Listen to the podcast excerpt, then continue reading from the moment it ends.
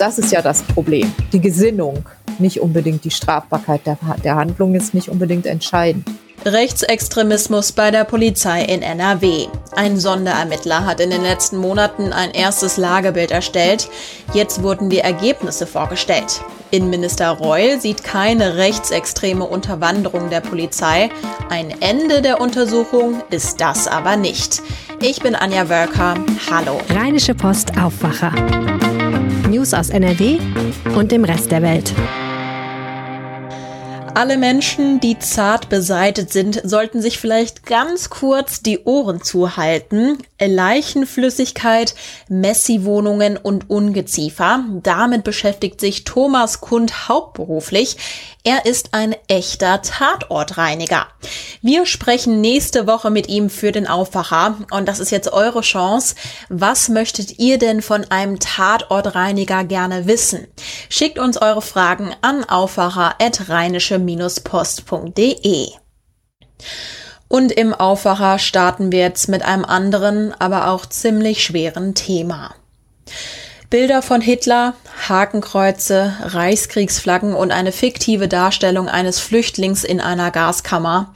Im letzten Jahr sind Polizisten der Polizei in NRW aufgeflogen, die sich untereinander rechtsextreme Inhalte in WhatsApp-Chatgruppen geschickt haben sollen.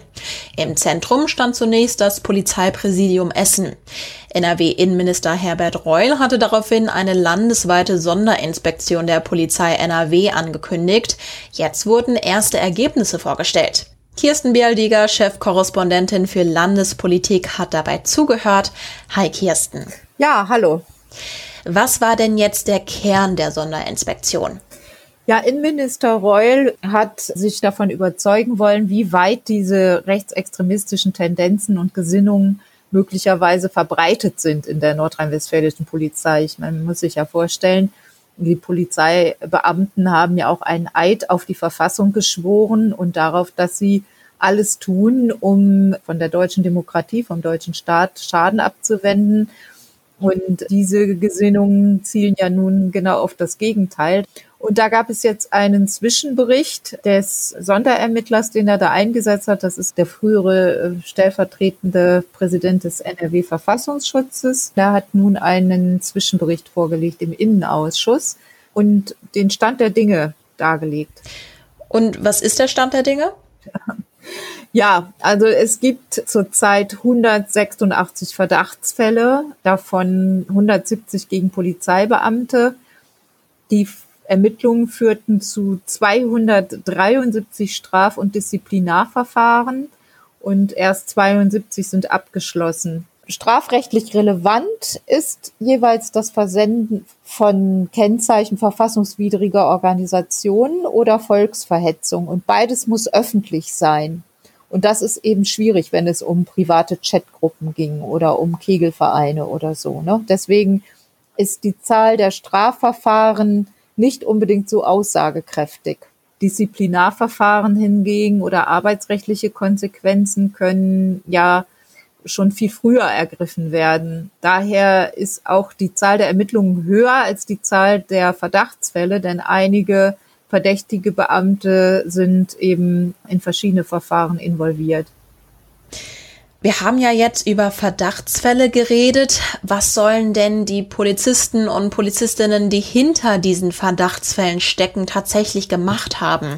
Ja, das ist ganz unterschiedlich. Da gibt es einige, die haben, da geht es dann um das Verbreiten nationalsozialistischer Symbole, wie beispielsweise ein Tannenbaum mit Christbaumkugeln, auf denen Hakenkreuze zu sehen sind. Aber es gibt auch Chats oder Posts, da wurde das Attentat von Christchurch, bei dem ja mehr als 50 Menschen ums Leben gekommen sind, erschossen wurden von einem Rechtsextremisten. Und das wurde dann so kommentiert, er habe wohl zu oft noch daneben geschossen. Also das von einem Polizisten ist natürlich dann, das ist intolerabel. Das Polizeipräsidium Essen habe ich zu Beginn ja schon genannt. Welche anderen Präsidien sind denn jetzt betroffen? Also es ist natürlich klar, dass die größeren Polizeibehörden auch mehr Fälle haben. Wenn man das aber relativiert auf die Zahl der Beamten bezieht, dann ist es überproportional, vor allem in Essen und Mülheim, leicht überproportional auch in Aachen In Köln gibt es viele Fälle, aber eben nicht überproportional, weil es auch dort eine große Wache gibt.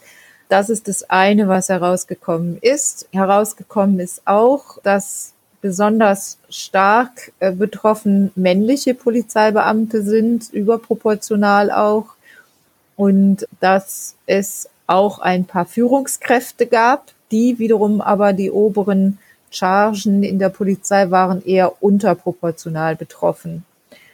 Und es gab auch einige jüngere Leute und das ist besonders bedauerlich, weil ja das die Hoffnung der Polizei ist und da eigentlich auch die Ausbildung ja noch nicht so lange zurückliegt und in der Ausbildung gerade auf diese Dinge auch geachtet wird, nämlich darauf, dass man über diese Dinge spricht, Rechtsextremismus und wie man dagegen vorgehen kann, wie man das erkennen kann und so weiter. Und Minister Reul sagte, alles in allem sei es nicht so, dass man sagen könne, dass die nordrhein-westfälische Polizei von Rechtsextremen unterwandert sei. Es gebe nur ganz vereinzelt Beamte, die auch Kontakt haben zu rechtsextremistischen Organisationen die meisten würden sich bewegen eben in diesem Bereich, was schon schlimm genug ist, Diskriminierung, Antisemitismus, Nationalsozialismus wird verherrlicht. Also wenn ich mit solchen Gedanken gut sympathisiere, ist ja die Gefahr groß, dass bei Verhaftungen von dunkelhäutigen Menschen ich mich vielleicht anders verhalte als bei hellhäutigen Menschen. Das ist ja das Problem. Die Gesinnung nicht unbedingt die Strafbarkeit der, der Handlung ist nicht unbedingt entscheidend. Innenminister Reul hatte letztes Jahr gesagt, Zitat, ich werde den Kampf gegen Rechtsextremismus in den eigenen Reihen mit der gleichen Entschlossenheit und der gleichen Ausdauer führen wie den Kampf gegen Kindesmissbrauch und Kinderpornografie. Jetzt war die Vorstellung im Landtag ja nur ein Zwischenbericht. Wie haben denn die Politiker darauf reagiert? Also konnte man daraus vielleicht ablesen, was die genannten Zahlen in diesem Kampf bedeuten? Da hat man darauf gepocht, dieses ganze Thema weiterhin sehr genau zu verfolgen, da am Ball zu bleiben. Und die Grünen Co-Fraktionschefin Verena Schäffer, selbst Polizistin von Hause aus, sie sagte dann, diese Erleichterung darüber, dass die rechtsextremistischen Netzwerke nicht bestehen in der Polizei, könne sie nicht ganz nachvollziehen. Davon war eigentlich niemand ausgegangen, sondern es ist ja auch schon, das ist, sage ich jetzt mit meinen Worten, schlimm genug, dass es überhaupt so viele Polizeibeamte mit rechtsextremistischer Gesinnung gibt, die sich zum Teil in Chatgruppen zusammenfinden, zum Teil aber auch sozusagen einzelne Äußerungen tun, die darauf schließen lassen, dass sie rechtsextremistischen Gesinnungen damit zumindest sympathisieren. Und für sie deutet das darauf hin, dass es ein strukturelles Problem in der Polizei gibt, was ja immer in Abrede gestellt wird. Aber das ist die, die Kernfrage, die es jetzt in den nächsten Wochen dann auch zu beantworten gilt und die vielleicht dann auch, worüber der Abschlussbericht dann ein bisschen mehr sagen kann. Also die Frage, inwieweit ist diese rechtsextremistische Gesinnung schon so eingeflossen in das Gedankengut und in Handlungen möglicherweise, dass man eben doch anders damit umgehen muss und ähm, dann vielleicht noch ganz andere Maßnahmen ergreifen muss. Danke dir, Kirsten, für das Update. Ein Bild von einer Dose Tomatensuppe, Porträts von Marilyn Monroe oder Audrey Hepburn in schrillen Farben. Diese Bilder von Andy Warhol sind weltberühmt. Die Kunst von ihm gibt es jetzt im Kölner Museum Ludwig zu sehen. Man muss sagen, das Interesse an dieser Ausstellung scheint ziemlich groß zu sein. Jedenfalls ist der Server des Museums zwischenzeitlich auch mal zusammengebrochen. So viele Menschen wollten sich nämlich offenbar gleichzeitig ein Ticket sichern. Ist der Andrang jetzt gerechtfertigt? Das kann mir mein Kollege und RP-Kulturredakteur Philipp Holstein beantworten. Er hatte nämlich jetzt schon die Möglichkeit, sich einen Eindruck zu verschaffen. Und diese Eindrücke hat er jetzt im Gepäck. Hi Philipp, willkommen im Podcast. Hallo, vielen Dank für die Einladung. Gib uns doch mal einen Eindruck, was es in der Ausstellung zu sehen gibt. Ja, es gibt natürlich die Marilyn zu sehen, die Dollarnoten, die Brillo-Boxes, den Mao aber es gibt eben auch ganz viele Filme zu sehen. Die legendären Filme, zum Beispiel Sleep, fünf Stunden, zeigt Andy Warhol da seinen schlafenden, nackten Lebensgefährten. Und was ganz toll ist, ein Raum, der den Exploding Plastic Inevitables nachempfunden ist, also diesem berühmten Multimedia-Aktion in den 60er Jahren in Warhols Factory, wo die Band Velvet Underground damals gespielt hat, Dali äh, zu Gast war. Und da hat er ja so ein für alle Sinne geartetes Kunstwerk draus geschaffen. Also es war eine Mischform aus Konzert, Performance und so etwas. Es liefen so psychedelische Muster über den Boden. Er hat Dias auf die Wand geworfen und überblendet. Und all das wird in einem Raum nachempfunden und man steht da und fühlt sich wirklich wie in die Zeit versetzt und so ein bisschen so Floating in Space Anmutung. Das war auch toll. Mhm. Welches Kunstwerk hat dich denn am meisten beeindruckt? Der Höhepunkt war eines der ersten Räume, also ein ganz früher Raum aus den 50er Jahren war bestückt mit Zeichnungen, so ganz feinen Tintenzeichnungen, wo er Freunde gezeichnet hat, Gesichter, nackte Körper. Und das würde man auf den ersten Blick gar nicht so mit Warhol verbinden sondern eher mit fast schon Picasso-Zeichnungen, also das Matisse, solche Anklänge an die Kunstgeschichte kamen da auf. Und das war so mein Höhepunkt.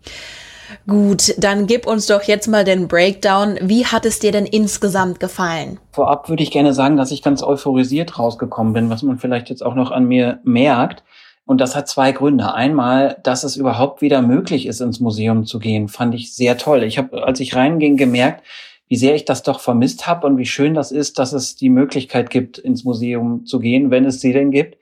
Und der andere Grund ist, dass das eine ganz tolle Ausstellung ist. Das ist angelegt als Überblicksdarstellung, die aber bestimmte Schwerpunkte hat. Und diese Schwerpunkte sind herauszuarbeiten, wie zeitgenössisch Andy Warhol eigentlich immer noch ist. Und dafür haben die Kuratoren den queeren Künstler Andy Warhol gezeigt, sein offenes Werk ausgestellt, den demokratischen Aspekt in seinem Werk und dass er eben ein Künstler ist, der die amerikanische Gesellschaft vom Rand aus als Einwandererkind nämlich betrachtet hat. Er ist ja sowieso im Grunde kommt er aus dieser Außenseiterposition heraus und hat die Übereinkünfte der Kunstgeschichte dadurch aufgebrochen. Und all das erkennt man an dieser Ausstellung. Also das Tolle für mich war, dass ich eben auch einige Werke gesehen habe, die man noch nicht so oft gesehen hat und die man vielleicht gar nicht mit Warhol in Verbindung bringt. Ich habe es zu Beginn gesagt, in den letzten Tagen hat es einen großen Ansturm auf die Tickets gegeben, weil eben so viele Menschen die Ausstellung sehen wollen. Liegt das an Andy Warhol oder wollen die Menschen einfach so gerne ins Museum gehen? Ich glaube beides. Ich glaube, zuerst ist diese Lust auf Kultur wieder total groß. Und natürlich ist Andy Warhol jemand, der populär ist und den man einfach erleben möchte. Und das Traurige daran ist, dass nur wirklich vielleicht ein Zehntel der Leute, die Lust auf diese Ausstellung haben, sie am Ende auch gesehen haben werden. Die läuft ja bis 13. Juni und es können immer nur wenige Leute eingelassen werden. Also man muss auf der Homepage des Museum Ludwig sich ein Zeitfenster buchen. Und ich glaube, es ist nur eine Person pro 20 Quadratmeter zugelassen so dass man am Ende vielleicht auf ein Zehntel der Zuschauer kommt, die unter normalen Bedingungen dort Einlass gefunden hätten. Danke dir, Philipp, für die Einblicke. Und an dieser Stelle gibt es jetzt wie jeden Freitag eine ganz exklusive Zusammenstellung an Tipps für euer Wochenende. Heute präsentiert von meiner lieben Kollegin Helene Pawlitzki. Hallo Anja und hallo liebe Hörer des Aufwacher Podcasts. Mein Wochenende fängt meistens mit einer sehr ausgiebigen Kochsession an. Und wenn ich ausgiebig sage, meine ich das auch. Wir fangen manchmal um sieben an zu kochen und essen dann erst nach zehn, weil das so ein totaler Luxus ist, sich mal so richtig Zeit zu gönnen. Zum Beispiel für eine richtig echte Bolognese-Soße. Das ist mein Tipp für den Freitagabend. Irgendwann am Samstag werde ich dann hoffentlich mal Zeit haben, in ein Album reinzuhören, was schon ganz lange bei mir im Regal steht, nämlich das neue Album der Singer-Songwriterin Annie DiFranco, Revolutionary Love. Und Sonntag wird es dann endlich mal Zeit fürs Fernsehen. Wir schauen gerade auf Netflix die Serie Fauda, eine israelische Produktion, in der es ziemlich krass zur Sache geht. Es geht um eine Eliteeinheit des israelischen Militärs, die getarnt als Araber Missionen im Gazastreifen ausführt. Fauda ist arabisch, heißt Chaos und diese Serie schafft es wirklich, dieses totale menschliche Chaos zu zeigen, das im Nahen Osten Frieden verhindert und einfach unfassbare Gewalt hervorruft und zwar auf beiden Seiten. Das ist mein Wochenende. Ich hoffe, trotz Sturms habt ihr auch ein schönes Wochenende und drinnen wird's richtig gemütlich und anregend bei euch. Und das wird heute noch wichtig.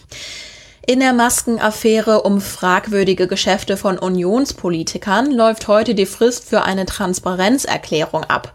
Die Spitze der Unionsfraktion hat sämtlichen Abgeordneten von CDU und CSU eine Frist bis heute Abend zur Abgabe einer Erklärung gesetzt, dass sie keine finanziellen und oder persönlichen Vorteile in der Pandemie erzielt haben. Und es stehen zwei Top-Spiele im Sport an. Am Nachmittag treffen die deutschen Handballer in der Olympia-Qualifikation auf Schweden. Am Abend steht das nächste Spiel in der Fußball-Bundesliga mit NRW-Beteiligung an. Um halb neun spielt Borussia Mönchengladbach gegen den FC Augsburg. Der Blick aufs Wetter. Der Freitag startet wechselnd bis stark bewölkt. Zwischendurch gibt es einzelne Regenschauer. Am Nachmittag wird es dann noch ungemütlicher mit mehr Wolken und teils schauerartigem Regen.